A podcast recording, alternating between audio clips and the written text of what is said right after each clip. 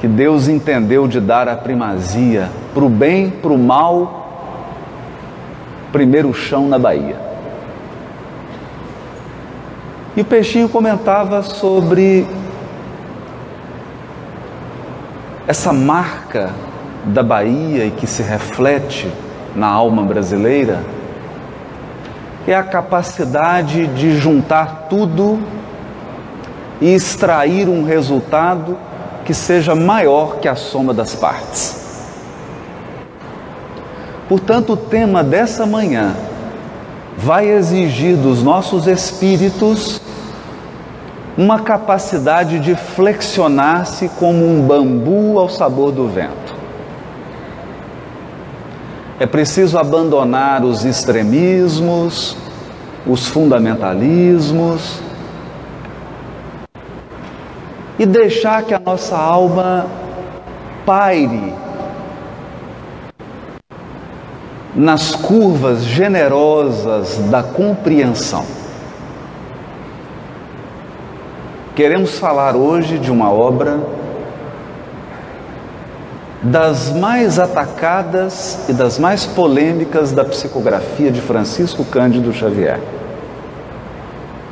Não apenas pelo conteúdo espiritual que ela traz de revelação, mas, sobretudo, pela forma com que o seu autor espiritual narrou os fatos históricos da formação do nosso país, ao sabor do seu talento artístico e ao sabor do seu olhar de cronista, de contista, de literato.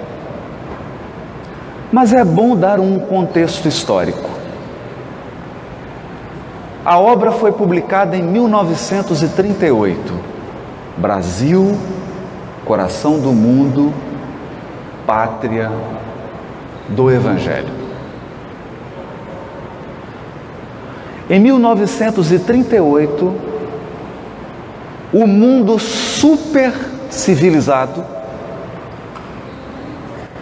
as nações mais educadas do planeta, as nações economicamente mais bem aquinhoadas do planeta, se preparavam para um conflito sem precedentes na história da humanidade. A obra é publicada no limiar, nos portais da Segunda Guerra Mundial. Uma nação extremamente culta e valiosa meticulosa e trabalhadora, um povo dado à ordem, ao intelecto, ao trabalho, ao esforço, a nação alemã iniciaria um processo que mergulharia o mundo nas mais dolorosas trevas. Vivendo os reflexos da também desastrosa Primeira Guerra Mundial, o mundo assistiria atônito à ascensão de Hitler e o regime nazista espalhar dor, lágrima e sangue ao redor dos seus passos. Paris, a capital luz, aquela que abrigou um conjunto imenso de missionários que contribuíram enormemente para a evolução intelectual do planeta, seria invadida por tropas do exército nazista. Nações civilizadas conheceriam a fome e armas de destruição em massa nunca antes vista.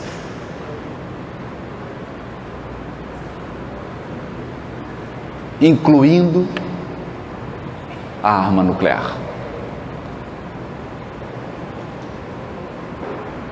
E ao lado dos lares extremamente civilizados da Alemanha, a Alemanha com suas universidades famosas, com suas construções, ao lado desses lares civilizados, famílias judaicas seriam arrancadas e levadas para campos de concentração, onde crianças, mulheres, velhos eram assassinados num regime de crueldade indescritível.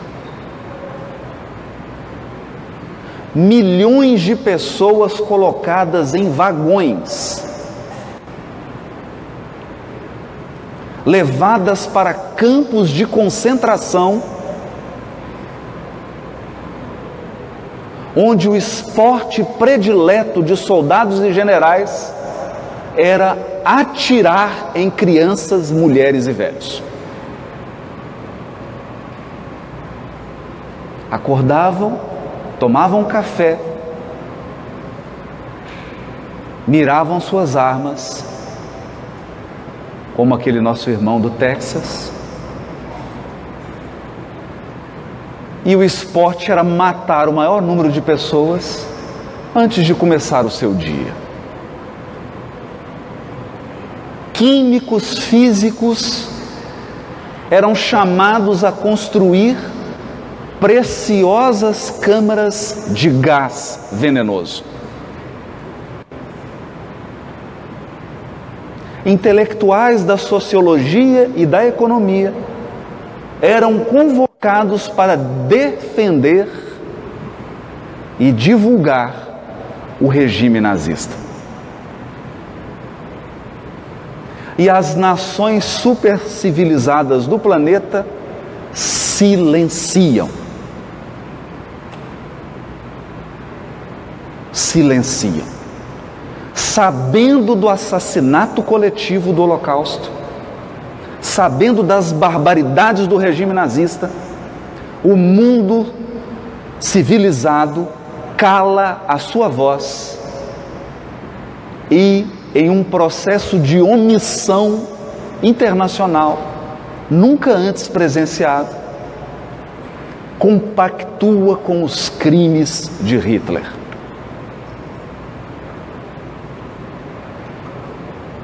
Até que a sanha nazista ultrapassa as fronteiras da Alemanha. Porque há algo há algo extremamente curioso com a injustiça. Se você tolera a injustiça com seu vizinho, um dia a injustiça bate na porta da sua casa. Hoje é um fato injusto que acontece com um estranho e eu me calo. Amanhã o estranho está mais perto de mim, até que um dia o estranho sou eu. E foi exatamente o que ocorreu. A injustiça perpetrada pelo regime nazista ultrapassa as fronteiras da Alemanha e ganham a Europa.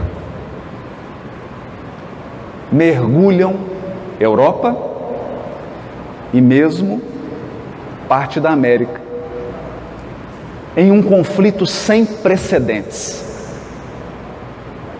Sem precedentes. Enquanto esse conflito está se concretizando, o mundo espiritual está ditando pelas mãos de Francisco Cândido Xavier o livro Brasil, Coração do Mundo, Pátria do Evangelho.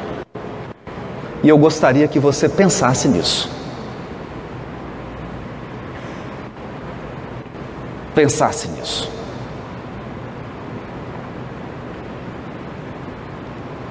Porque a primeira impressão que temos quando falamos da missão coletiva de um povo, agora, 2017, passados mais de 80 anos da publicação da obra, é de que Brasil, coração do mundo, pátria do Evangelho, é uma promessa de prosperidade econômica para o Brasil.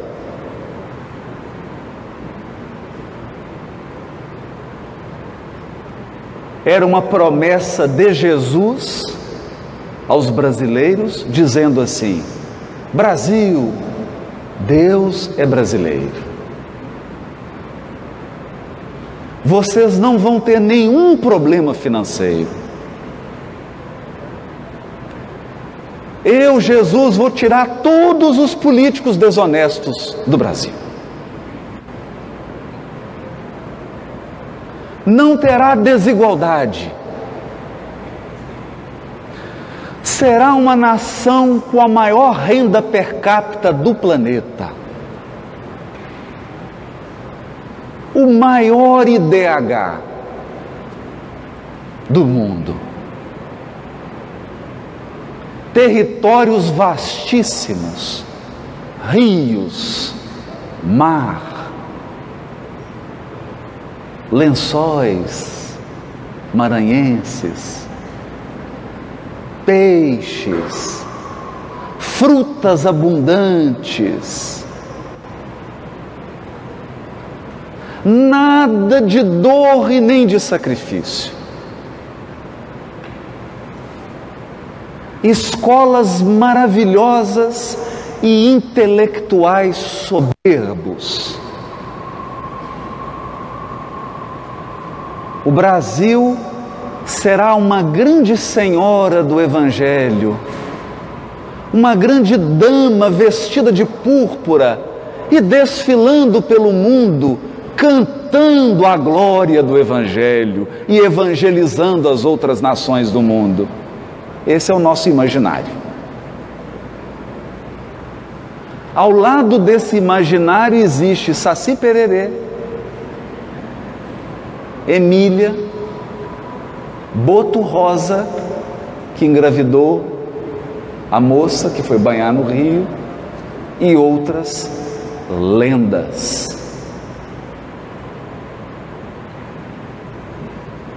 Porque se essa fosse a missão do Brasil, se esse fosse o propósito espiritual, eu perguntaria: por que então não foi entregue à Alemanha?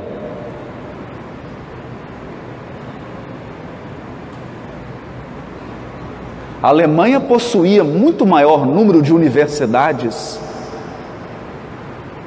muito mais do que nós não só número quanto qualidade. O estágio civilizatório em que se encontrava Paris, França, Alemanha, Inglaterra, a Europa, esses países, do ponto de vista civilizatório, estavam séculos na frente do Brasil. Já haviam resolvido problemas que nós agora estamos pensando neles.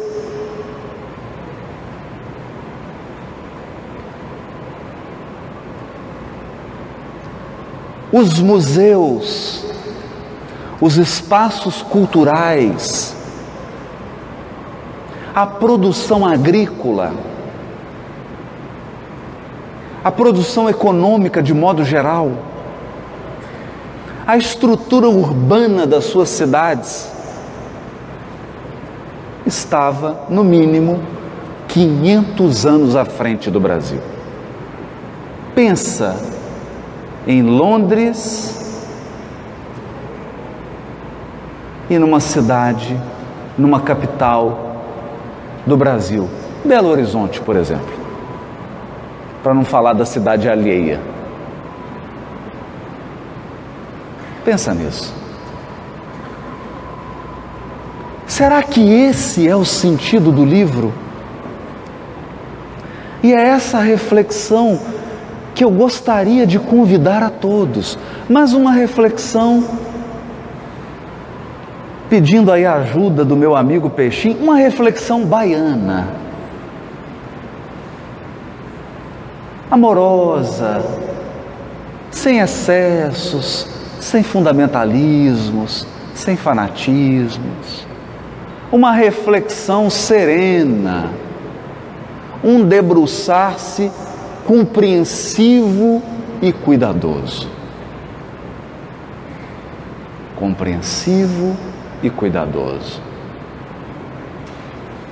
Então, a primeira questão que precisa ser refletida é: o que é uma missão?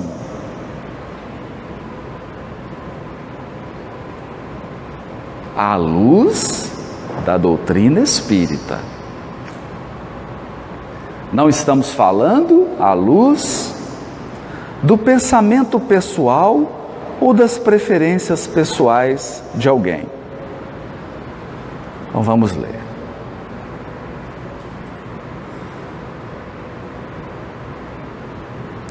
Questão 576 de O Livro dos Espíritos. Kardec pergunta: Foram predestinados a isso, a uma missão, antes de nascerem? os homens que trazem uma importante missão e dela têm conhecimento? Quem nasce com a missão é predestinado e tem conhecimento dessa missão? Olha aqui que os espíritos respondem, se não é quase baiano isso. Algumas vezes assim é.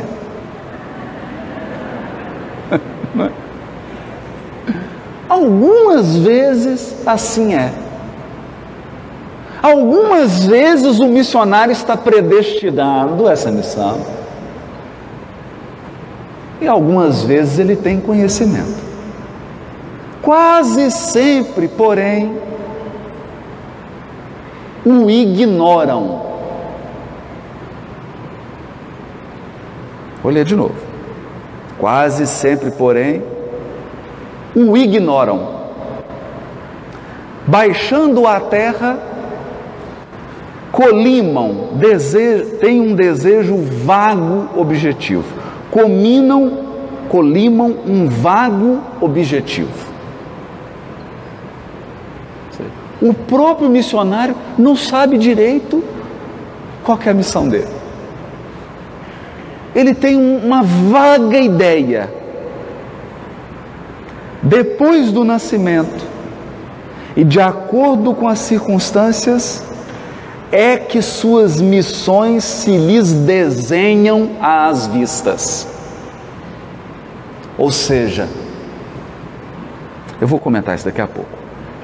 Deus os impele para a senda onde devem executar-lhe os desígnios.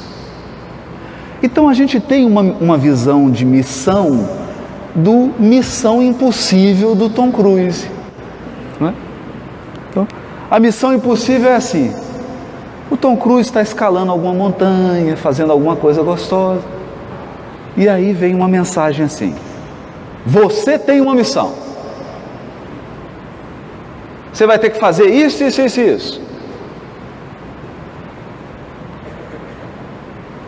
já dá a missão completa. E aí vem assim, e esse relógio vai se autodestruir em 10 segundos. Mas o que, que os Espíritos estão dizendo aqui? Que na maioria das vezes, como se dá a missão? A missão se dá assim: você está convivendo com o missionário, e você pergunta para ele: O que, que você veio fazer aqui no mundo? Eu não sei. Então, eu não sei. Então, eu acho que eu quero ser astronauta, corredor de Fórmula 1. Mas aí as circunstâncias da vida vão encaminhando essa pessoa para a área da educação. Hoje é o dia do professor, né? vai encaminhando para a área da educação. Sem ele perceber, ele está envolvido nas questões educacionais. E aí chega uma demanda, chega uma necessidade, passa uma pessoa pela vida dele, e aquilo vai configurando um caminho, e depois, ao cabo de 50 anos, você tem um Paulo Freire.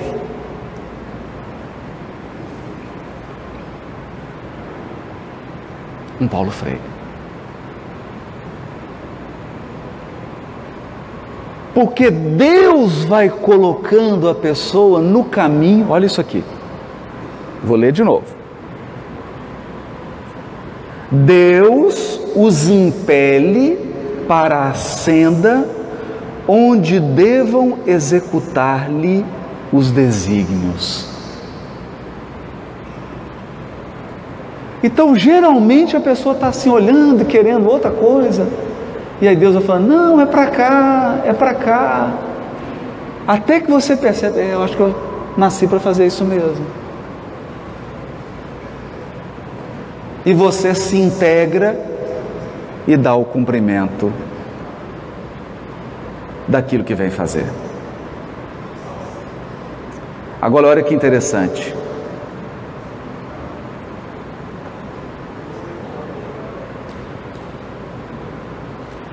Questão 573. Kardec pergunta: em que consiste a missão dos espíritos encarnados? Porque existe missão de espírito desencarnado. Então, esse é o primeiro ponto que eu gostaria de trazer para reflexão. Existe missão de espírito desencarnado, existe a missão de espírito encarnado. Porque missão é uma incumbência. Missão não é medalha. Missão não é condecoração. Você só recebe condecoração depois que você cumpre a missão. E nós imaginamos que missão é medalha de ouro na Olimpíada. Então, quando você tem na Olimpíada uma corrida de 150 metros, e se apresentam oito atletas que vão correr, os oito receberam a missão de correr 150 metros.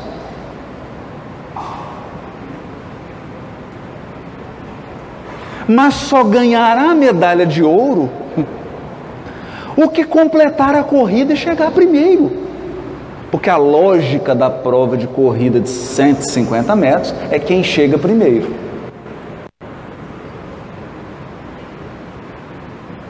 Essa é a lógica. Missão é encargo, mas nós, viciados no mundo material, porque o mundo material é repleto de privilégios, qual que é a nossa mentalidade? A gente imagina assim, missionário privilegiado. missionário privilegiado. Então ele é, é, o, é o protegido. É o protegido. Então quando vai acontecer alguma coisa com ele, ele fala assim: Você sabe com quem que você está falando? Não, com missionário. Não pode acontecer nada de ruim comigo. Bom, que é assim? Será que é assim? Então, sexta-feira eu aprendi uma coisa interessante com o Luciano Klein. Bezerra de Menezes. Alguém aqui tem alguma dúvida? Deixa eu até colocar os óculos. Alguém aqui tem alguma dúvida que Bezerra de Menezes foi um missionário? Levanta a mão, quem tem dúvida?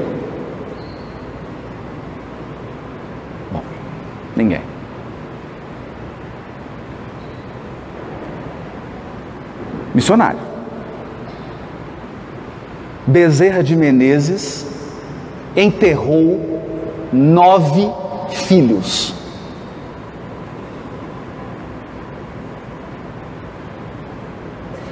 Nove filhos. Perdeu nove filhos. Não é perder assim, a mulher ficou grávida e abortou espontâneo, não. 22 anos, sete anos de idade.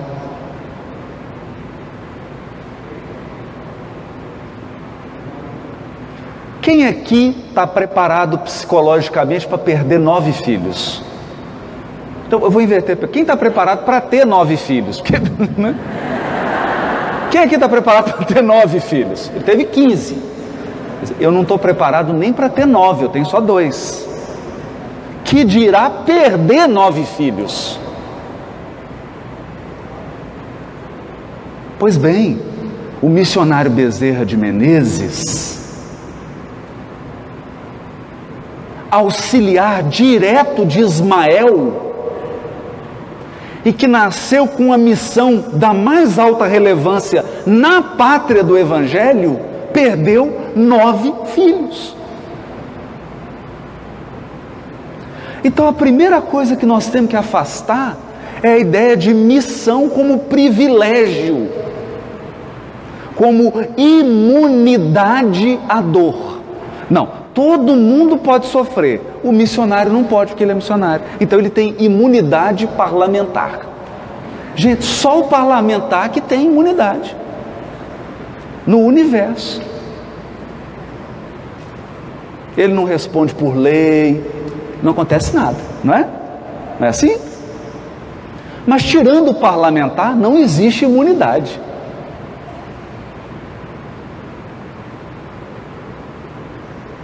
Missionário sofre acidente, tem AVC, perde parente, enterra filho.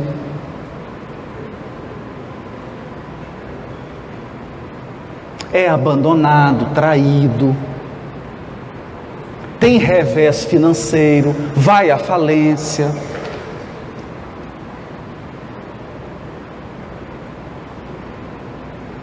Então, não há imunidade, porque ele está mergulhado no mundo corporal. E o mundo corporal é uma navegação em alto e bravio mar.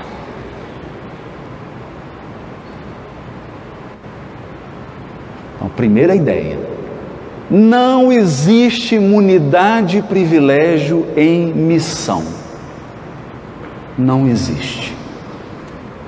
Está aqui. Nós concluímos então. E o missionário não é essa pessoa que já nasce com dois anos. E... O que, que você vai fazer? Eu vou ser Bezerra de Menezes. Não. Não, ele foi médico, político, professor. Para pagar os estudos, dava aula particular.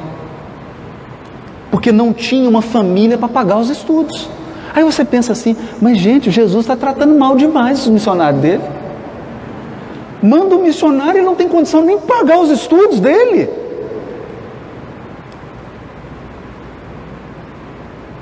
Então, vocês acham que o problema é com Jesus ou é com a nossa ótica?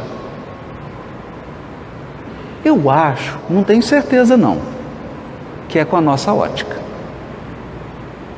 Vou chegar lá.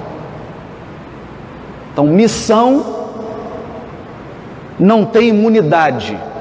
Missionário toma mais pancada do que todo mundo.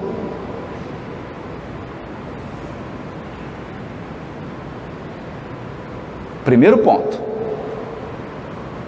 Então, quando fala assim, o Brasil tem uma missão, eu até arrepio. Dá até um calafrio. Fala, ai meu Deus do céu. Podia ser uma ilhazinha, né? Tem uma missão menor. Agora a questão, olha essa questão aqui. Em que consiste a missão dos espíritos encarnados? Aí os espíritos respondem: em instruir os homens, em lhes auxiliar o progresso instruir e auxiliar o progresso. Por quê? Porque o missionário ele chega numa área e encontra a casa de um jeito. Quando ele vai embora, a casa está de outro jeito. Porque ele agrega valores novos. Ele traz um novo jeito, uma nova maneira. Ele auxilia o progresso. Então, em que consiste a missão? Em lhes melhorar as instituições por meios diretos e materiais. Me melhorar as instituições por meios diretos e materiais. Por que diretos e materiais? Porque por meios indiretos e imateriais os espíritos já fazem. Não precisa de missionário encarnado. Os espíritos melhoram as instituições de um modo indireto e imaterial, inspirando os dirigentes, conduzindo, interferindo em circunstâncias. Essas são formas indiretas e imateriais. Essa é a missão dos espíritos desencarnados. Mas quando você precisa de uma ação direta e material, aí você manda um encarnado. Então Emmanuel dizia assim para o Chico: vocês clamam por orientação, e nós aqui, Chico, no mundo espiritual, pedimos braços.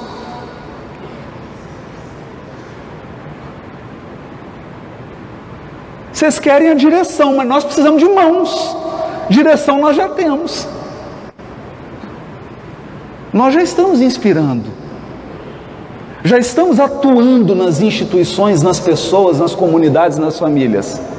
Mas falta alguém que ponha a mão na massa e faça acontecer. Aí vem a missão do encarnado, que é uma missão direta e material. direta e material. As missões, porém, são mais ou menos gerais e importantes. Mais ou gerais e importantes. Então aqui tem dois critérios para categorizar as missões. O primeiro é de generalidade, porque tem gente que nasce com uma missão no bairro dele ele encarna, o bairro está de um jeito. Quando ele desencarna, mudou o bairro. E isso não é pouco. Tem pessoas que encarnam com a missão numa cidade. Tem outras com uma missão em um estado. Outras com uma missão num país. Outras com uma missão num continente. Outros com uma missão no planeta. E mesmo assim, missão no planeta na área médica, na área da arte, na área da literatura, numa área específica da ciência. Mas tudo é missão. O que cultiva a terra desempenha tão nobre missão como o que governa ou o que instrui. Porque a pessoa que nasceu com um pedacinho de terra e planta macaxeira,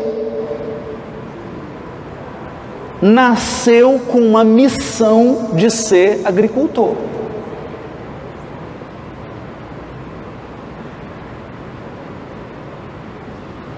Como aquele que nasceu com a missão de ser professor, ou aquele que nasceu com a missão política a ser desempenhada na esfera do poder.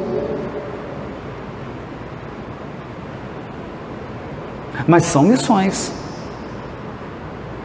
Tudo na natureza se encadeia. Ao mesmo tempo que o espírito se depura pela encarnação, se depura pela encarnação, concorre dessa forma para a execução dos desígnios da providência. Então aqui tem uma lição que está guardada aqui nas entrelinhas.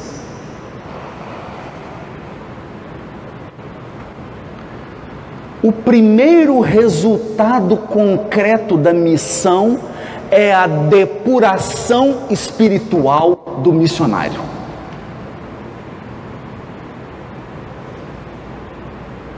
Essa é a primeira coisa que acontece, gente. Por isso que o missionário sofre tanto.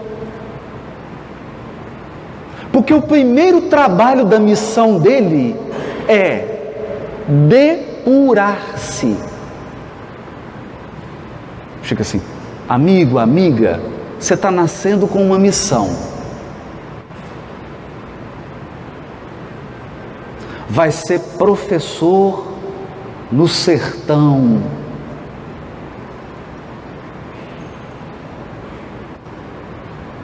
Aí a pessoa pergunta assim: Nossa, Jesus tem alguma coisa contra mim? Tanta dificuldade, o salário baixo, sem recurso. Olha, deixa eu te dizer uma coisa. Primeiro objetivo dessa missão é depurar você.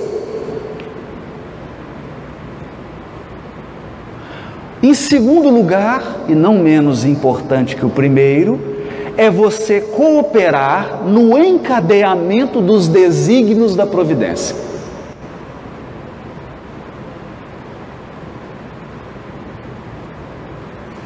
Cooperar nos desígnios da providência. E aí, cada um tem neste mundo a sua missão, porque todos podem ter alguma utilidade. Cada um tem neste mundo a sua missão, porque todos podem ter alguma utilidade. Questão 573 do Livro dos Espíritos. Então você vê um espírito nascendo com uma missão na área da medicina e chegando no mundo espiritual como um suicida. E a mãe dele nascendo com a missão de ser mãe, de educar, casa, o marido tem duas amantes. O filho, envolvido nas facilidades materiais, morre, desencarna pelas portas do suicídio indireto. O pai vai para o umbral depois que desencarna com as duas amantes, é claro.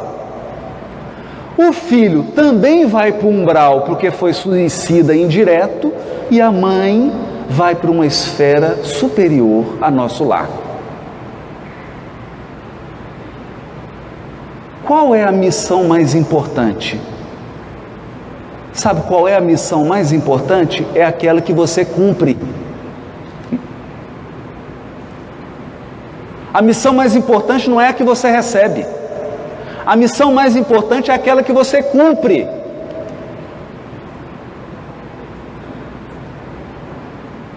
Porque tem gente que recebe uma missão grandiosa, vem aqui e falha. O outro recebe uma missão que aos nossos olhos é menos importante e cumpre e vai para uma esfera superior. Humberto de Campos tem um caso curioso. Um palestrante, esse dia eu fiquei até com um pouquinho de medo, eu, eu confesso. Humberto Campos tem hora que dá medo na gente. Ele fala de um caso de um palestrante que desencarnou. Eu já fiquei preocupado. E aí, e adivinha, o palestrante chegou e não chegou bem. Chegou numa situação difícil. Complicada e falava bem, viu? Nossa, falava bem. Um palestrante bom. Bert Campos até elogia, não dá um nome, dá um nome fantasioso, mas falava bem, mas bem, bem mesmo. Cada palestra linda. E aí chegou no mundo espiritual numa situação difícil e veio uma entidade luminosa acolhê-lo e dizendo assim: Meu amigo, eu tenho uma gratidão tão grande por você ele olha para ele, palestrante, aquela luzinha pequenininha, luzinha apagada, opaca, e olha aquele espírito iluminado, fala: gratidão comigo, por quê? Olha, suas palestras me ajudaram tanto. Ele fala: como? Suas palestras mudaram a minha vida. Ele ficou intrigado com aquilo, perguntou para o espírito protetor dele: Mas o que está acontecendo? Está dizendo que as minhas palestras ajudaram ele? Assim, é, meu amigo, é porque enquanto você falava, ele fazia. Você falava, ele ouvia e fazia.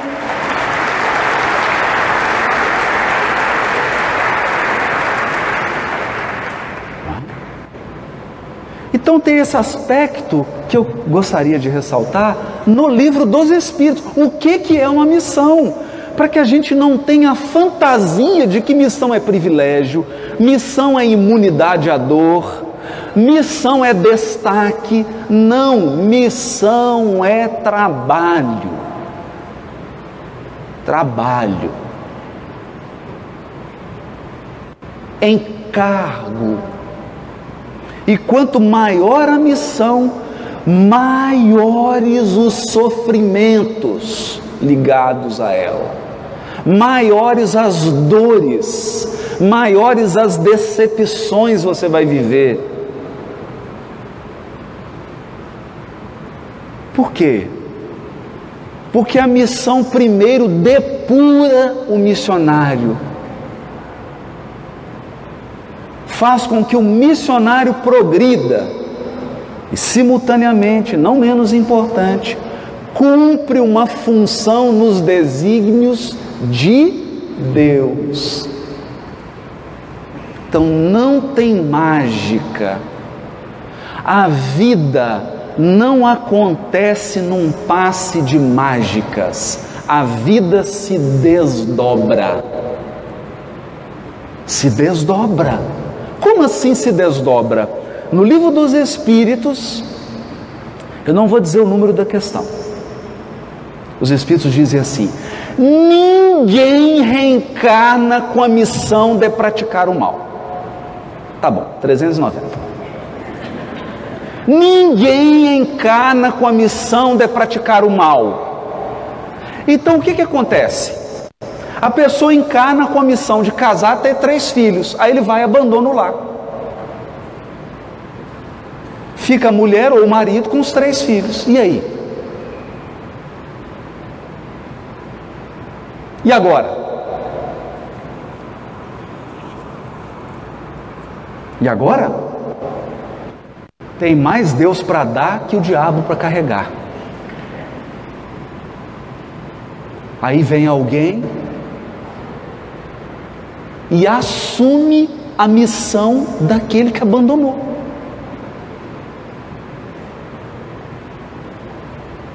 E cumpre. Ou seja, a vida se desdobrou, a vida se desvelou, não tem mágica. Não tem garantia de que alguém que recebeu uma missão vai cumpri-la integralmente.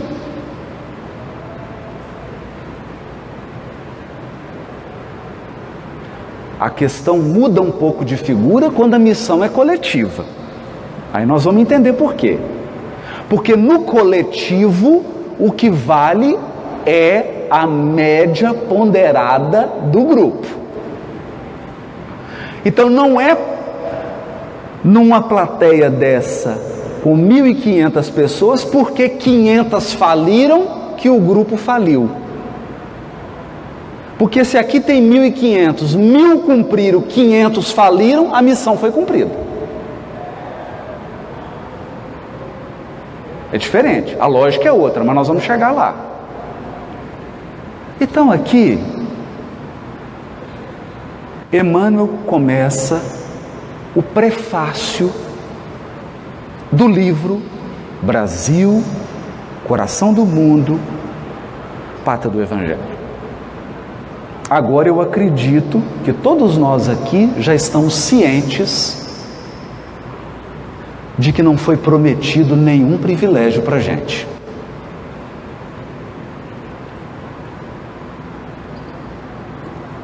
Emmanuel diz assim, sobre Humberto de Campos.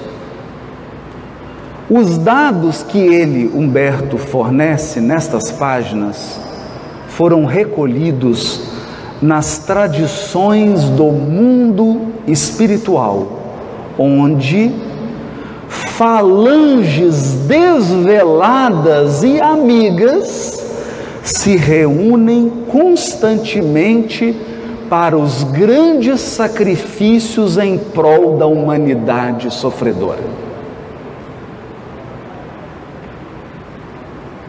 Que, que você acha que uma falange espiritual se reúne constantemente para se sacrificar em prol da humanidade? O que, que é isso? É nascer entre nós. Sacrifício. Então, primeiro ponto, primeiro ponto aqui, Emmanuel está falando das falanges espirituais em terras brasileiras. Falanges espirituais. Então, a primeira coisa que eu queria pedir, se eu pudesse, eu ajoelhava, mas acho que vai ficar demais. Não pensa que a missão do Brasil está nas mãos dos encarnados.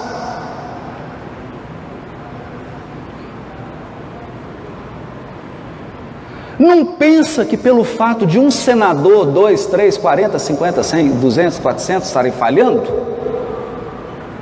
o Brasil está deixando de cumprir sua missão.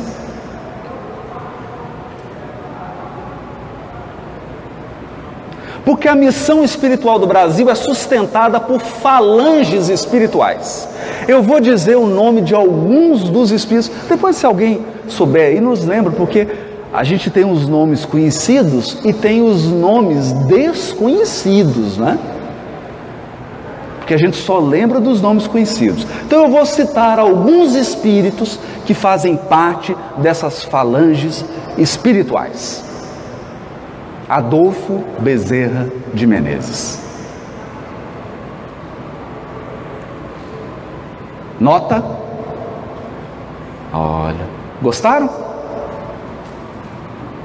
Eurípides Bassanufo. Fabiano de Cristo. Jesus Gonçalves. Hã? O pessoal está tão sem entusiasmo, não estão gostando dos nomes? Vou citar outros então. Francisco Cândido Xavier. Divaldo Pereira Franco. Raul Teixeira. Hã? Batuíra. Ney. Alguns do Maranhão aqui, por favor. Fala alguns nomes do Maranhão.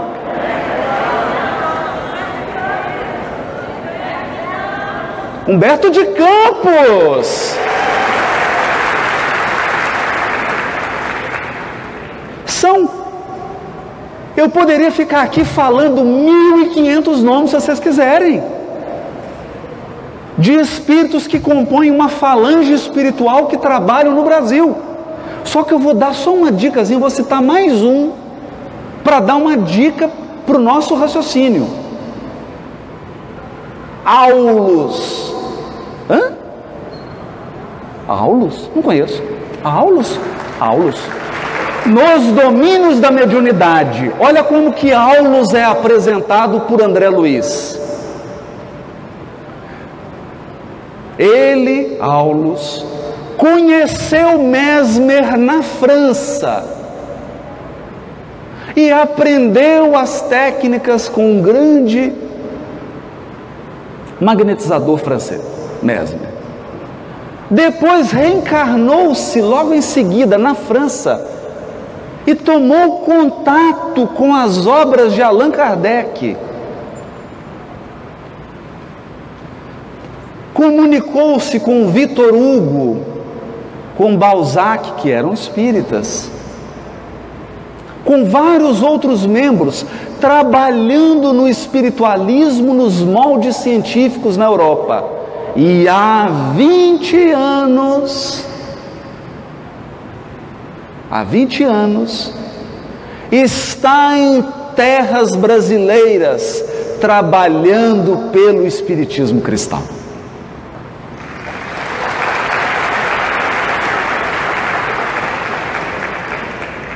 Falanges espirituais que estão aí. Ao lado desses, podemos ter outros. Dom Pedro II, não é?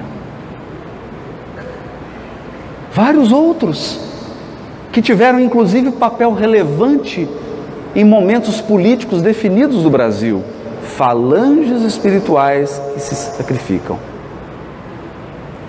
Este trabalho, a obra de Humberto de Campos, se destina a explicar a missão da terra brasileira no mundo moderno. Missão da terra brasileira no mundo moderno. Porque Emmanuel vai dizer de no concerto das nações incumbe ao Brasil uma missão. Isso significa que cada país tem a sua missão. Cada país tem a sua missão. O Brasil tem mais uma missão. A dele. Mas os outros também têm. E todos formam uma grande orquestra que precisa tocar segundo a partitura e o comando de um maestro que se chama Jesus. Então ele diz assim: Humboldt, visitando o vale extenso do Amazonas, exclamou extasiado que ali se encontrava o celeiro do mundo. Então, o que, que esse notável pesquisador percebeu? A faceta material do Brasil. Material, que é assombrosa. Assombrosa. Ainda comentava aqui com Wagner antes de começar a palestra. Você vai em regiões da África e anda centenas de quilômetros, não tem nada. Nada. Nada. Até o lençol freático, que é a água debaixo da terra, está tão profunda que se torna quase que inviável fazer uma perfuração para ter um poço.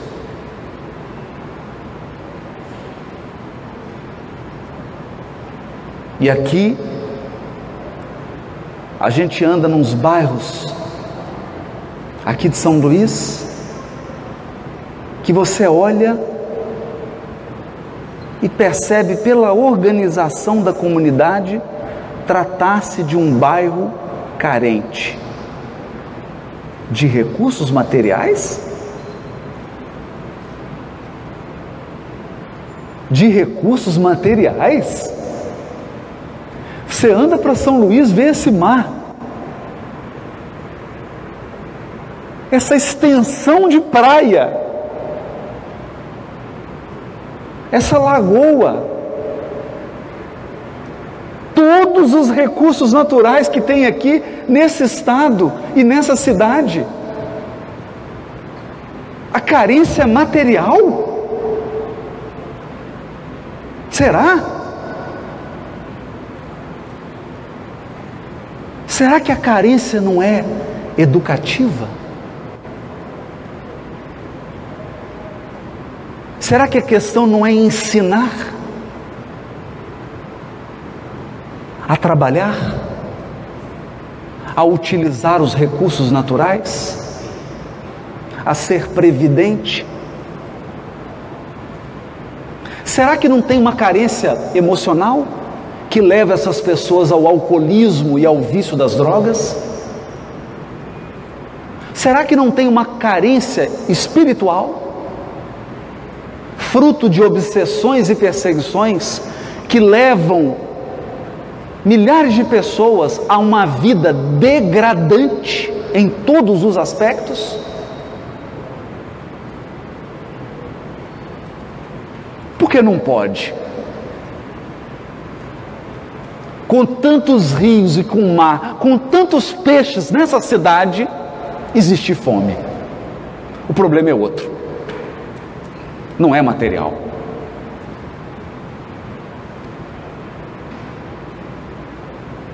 Porque o problema material é quando não tem.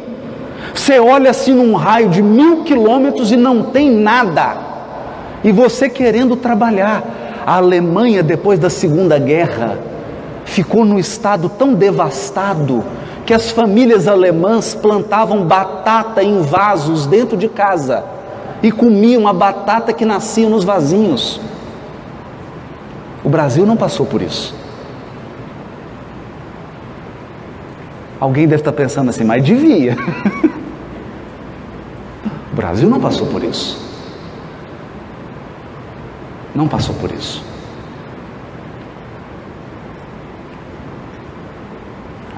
Então Humboldt olhou para a Amazônia e falou: Meu Deus, isso aqui é o celeiro do planeta, porque ele olhou para a parte material. Agora presta atenção agora no comentário de Emmanuel.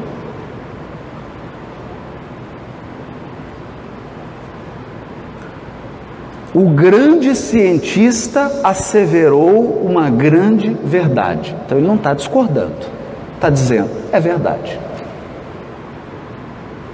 Precisamos, porém, desdobrá-la, desdobrá-la, estendendo-a do seu sentido econômico à sua significação espiritual.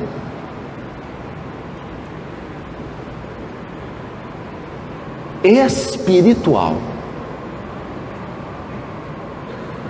E aqui começa Emmanuel a tocar nos aspectos realmente relevantes da missão do Brasil. O Brasil não está destinado somente a suprir as necessidades materiais dos povos mais pobres do planeta.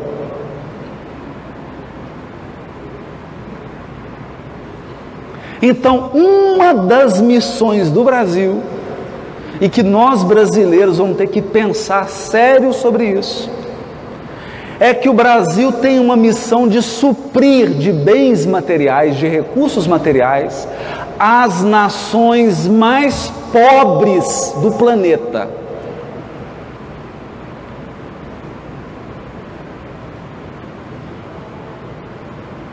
Eu sei que você queria uma coisa mais glamurosa, talvez.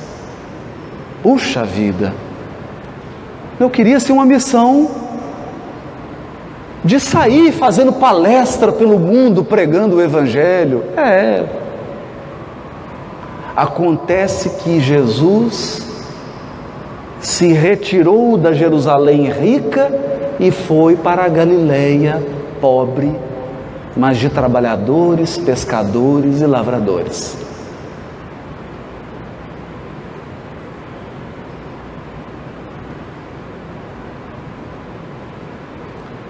Jesus tem uma predileção especial pelos mais necessitados. Ele ama a todos, mas ele concentra a sua ação para os mais necessitados. Então, essa é uma missão que o Brasil vai ter que cumprir. E eu fico pensando e olhando a questão que está acontecendo agora, com essa ditadura na América Latina, pessoas vindo para o Brasil, uma, porque todo mundo fala em refugiado sírio, mas ninguém fala em refugiado da Venezuela. Ninguém fala de uma massa de peruanos, bolivianos que estão vindo para o Brasil.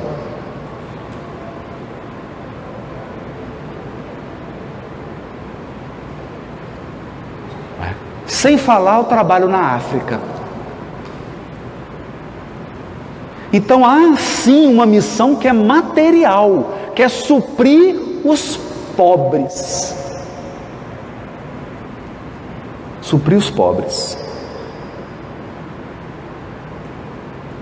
E aí, se você está achando que aqui em São Luís tem pobreza, meu amigo, você não foi a Madagascar. você não foi. Mas daqui a pouco você vai. Nem que seja com imagens. Mas também facultar ao mundo inteiro. Então aqui está a missão do Brasil, hein? Facultar ao mundo inteiro uma expressão consoladora de crença e de fé raciocinada. Uma expressão consoladora de crença e de fé raciocinada. Por que de fé raciocinada?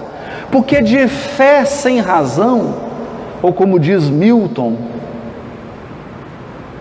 através do, dos poetas mineiros, né? Fé cega, faca molada. O mundo está cheio de fé. Porque a pessoa que coloca bomba num corpo e mata milhares de pessoas está agindo por fé. Mas é essa fé que nós queremos? Não. Nós queremos a fé raciocinada, a fé que dê os braços com a razão. Então ela ilumina a razão e a razão ilumina ela. Aquilo que é trabalho para a razão, a razão faz. Aquilo que é trabalho para a intuição, a intuição faz. E uma expressão consoladora de crença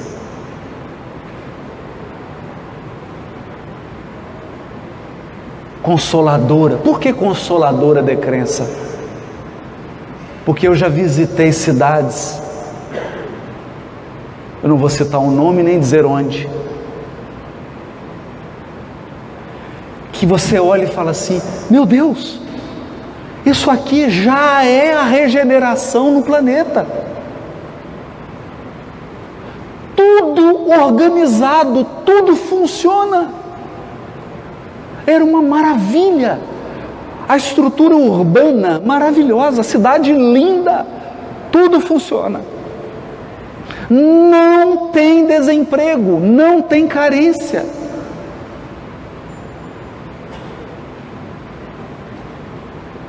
Um povo educado, culto. Eu olhava assim e falava: Olha, tem fazendeiro, né? está ali com o trator cultivando a terra, e a pessoa me falou, mas não se engane, aquele que está dirigindo o trator ali fala quatro idiomas. E eu pensei assim, é perfeito. E aí a pessoa me contou, é, só tem um problema.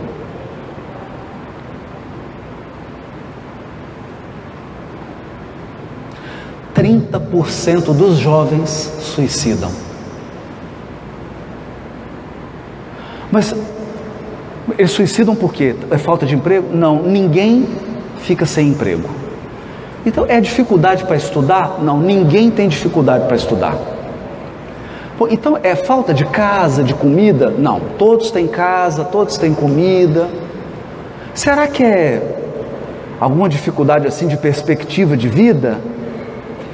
Ah, eu vou casar, será que eu vou manter o padrão do, do, dos meus pais? Não, não, não, os filhos vão ter o padrão dos pais. Então, será que é alguma desigualdade? Que a pessoa que é mais pobre olha assim para o outro que é mais rico? Não, não, aqui o maior salário é só dez vezes maior que o menor.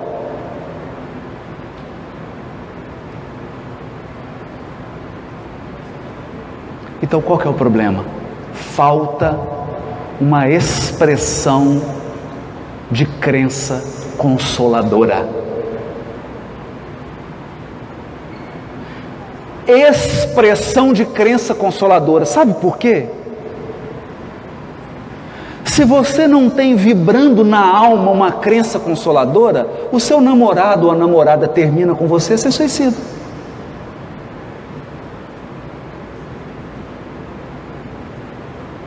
Porque você não está preparado para os embates da vida.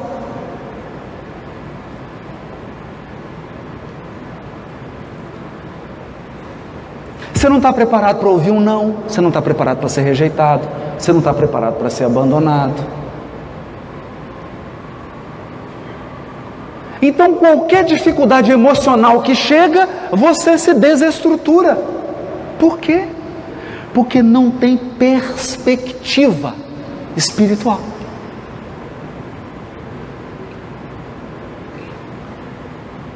Perspectiva espiritual.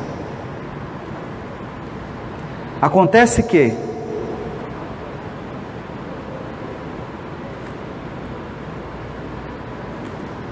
cabe ao Brasil, diz Emmanuel, facultar ao mundo inteiro uma expressão consoladora de crença e de fé raciocinada, e a de ser o maior celeiro de claridades espirituais do orbe inteiro. Já é.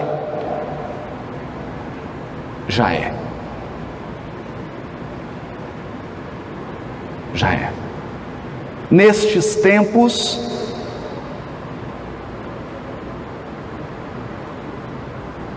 de confusionismo amargo, que ele está falando pré-guerra, consideramos de utilidade um trabalho desta natureza e com a permissão dos nossos maiores dos planos elevados, empreendemos mais esta obra humilde, agradecendo a vossa desinteressada e espontânea colaboração.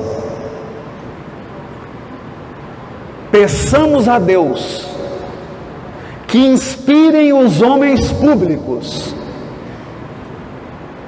atualmente no leme da pátria do Cruzeiro. Isso foi em 58. Emmanuel está fazendo a prece até hoje, não parou. E que nesta hora amarga em que se verifica a inversão de quase todos os valores morais. Inversão. Inversão. Porque você liga hoje a imprensa, o chique é ser desonesto.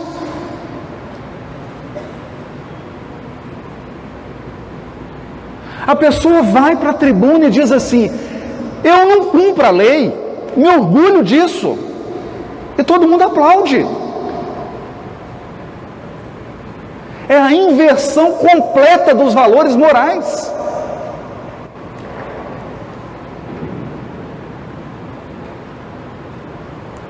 No seio das oficinas humanas, saibam eles colocar muito alta a magnitude dos seus princípios deveres. E a vós, meus filhos, que Deus vos fortaleça e abençoe, sustentando-vos nas lutas depuradoras da vida material.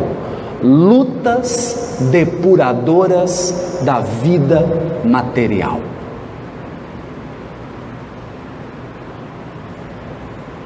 Acreditamos que aqui Emmanuel deu o tom é como um, o maestro que toca o lá padrão, é o diapasão para afinar os instrumentos. E nosso propósito hoje, nessa manhã, é isso: dar o lá padrão, afinar os nossos instrumentos.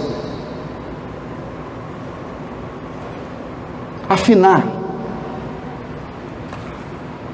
Por quê?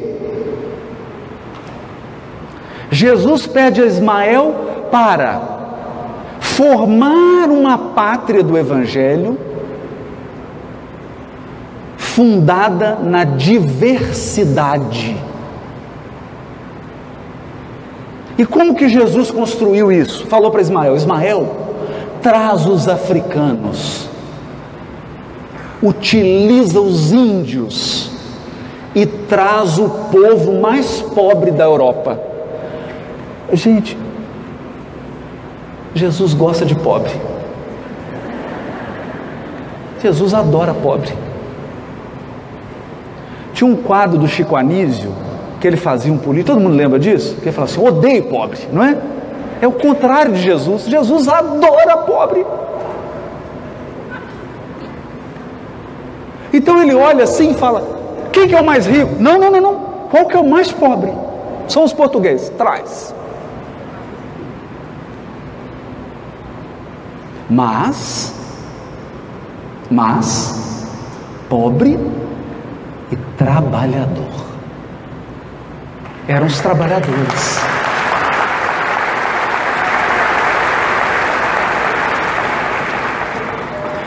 Mas aí o que que acontece? O que que acontece? O que que acontece? Gente, isso é história, essa é a nossa história espiritual. Você vem com recurso financeiro, aí o que, você faz? Usa mal, aí vem pobre. Vem pobre. Aí aprende os valores que a carência transmite. E aí o que, que acontece? Você tem que receber de novo recurso. Aí recebe o recurso, o que, que faz? Volta a errar de novo. Então, o povo mais pobre da Europa recebeu um país com essas riquezas naturais. Ficou rico, ficou rico, o que, que fez? Começou a escravizar africano.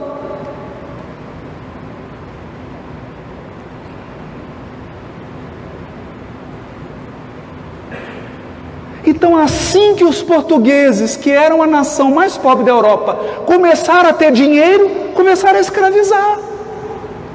E aí nós tivemos os horrores dos navios negreiros. Deus nos perdoe. Que karma do Brasil. Que karma.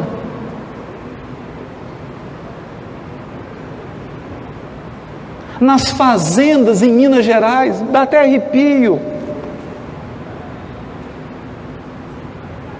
Está lá no livro Nos Domínios da Mediunidade, uma, uma entidade que é atendida o cheiro que ela emitia dava náusea. Diz André Luiz que ela parecia que o perispírito dela tinha sido banhado na lama. Era um senhor de escravo em Minas. Ele perseguia os escravos e queimava os olhos deles.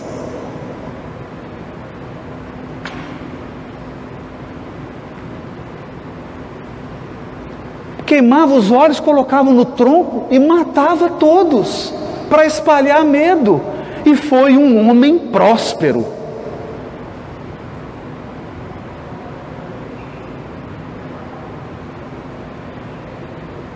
Então é nesse ponto que nós precisamos pensar, mas não tem problema, porque Jesus estava focado nas experiências espirituais meus irmãos, nas nossas experiências espirituais. E na hora que a bagunça se instala, Ismael chega chorando. O governador de um país encontra-se com o governador do planeta. Chega chorando. Você imaginou que anjo não chora? Não chora por ele, porque ele já tem juízo. Chora pelos tutelados.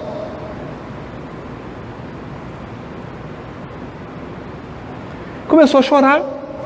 Falou: está escravizando, olha o que está acontecendo. Estão matando os índios, estão explorando os índios, pegando as riquezas, vendendo. É só ouro, é só dinheiro, dinheiro, dinheiro, dinheiro. É o que está acontecendo agora. As nossas instituições afundando. Por quê? Porque tudo é dinheiro. A pessoa prefere perder o caráter, mas jamais perder dinheiro. Dinheiro, ouro, é a mesma coisa, gente. E o pior é que são os mesmos espíritos. Não são espíritos diferentes. É você, sou eu. Vocês não lembram? Somos nós, os mesmos. Então Ismael chega chorando, aí o que, é que Jesus faz? Ismael, tem uma região do umbral que está assim de espírito caído da Europa? A Ismael deve ter sentido aquele frio na espinha, né? Falou, não, não é possível que Jesus vai pedir para trazer essa turma. Eu estou chorando aqui com os problemas que eu tenho agora. Gente, olha. Quer resolver um problema? Arruma um maior. Você está aqui com um problema. Aí você fala, nossa meu Deus, que problema, que problema. Aí vem o maior. Aí você fala, esse aqui dá para administrar. Nossa, esse aqui é um problemão. Aquele fica pequeno. Então o que, que Jesus faz? Fala, hum, vou arrumar um problema maior para Ismael. Ismael, você vai lá, nas furnas, está descrito no livro. Está descrito no livro. Vai lá nas furnas e você vai levantar a minha bandeira. Aí ele falou: Isso não vai dar certo. Deus, Cristo e caridade. E aí começou a bandeira. Socorro, eu quero, eu vou. Aí era quem? inquisidor, pessoal das cruzadas, comerciante de escravo, guerreiro, político corrupto, religioso que faliu, aquela turba de espíritos sofredores.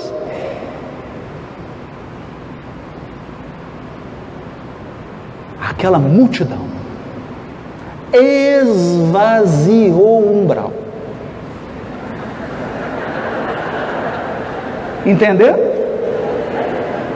Porque a regeneração primeiro começa no mundo espiritual, depois que vem para o mundo físico. Esvaziou, o umbral ficou ótimo. Já estavam até fazendo condomínio no umbral, porque deu aquela aliviada, saiu as nuvens, cultivaram o jardim, o umbral ficou um brinco, aquela encarnou todo mundo.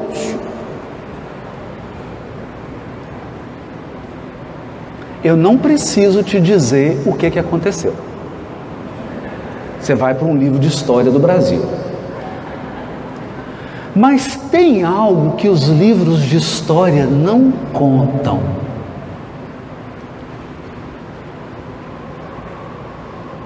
Não contam. Por exemplo, os livros de história não contam, e é daí a utilidade do livro de Humberto de Campos. O livro de história não te conta que um espírito muito comprometido com questões religiosas, que errou muito, vai nascer e eles falam com ele: Ó, oh, uma encarnação não vai dar. Você vai precisar de duas para você dar uma ajeitada. Duas. Ele vem na primeira, Padre Anchieta. Faz uma parte do trabalho. Volta para o mundo espiritual. Vem de novo, Fabiano de Cristo. Você tem dúvida que resolveu?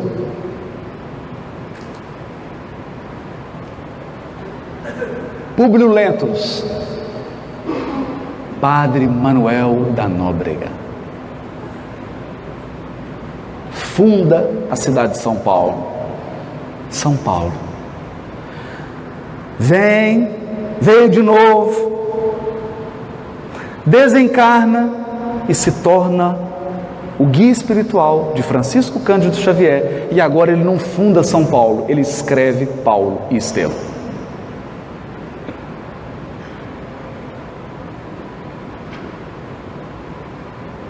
O soldado que penetrou Jesus com uma lança, Longinos, vem e recebe uma conversa direta do Cristo. Se você cumprir essa missão, é o seu último resgate. Dom Pedro II, cuja história está sendo revisada agora pelos historiadores. Porque brasileiro adora falar mal de brasileiro. Adora, a gente adora falar mal do Brasil. Adora.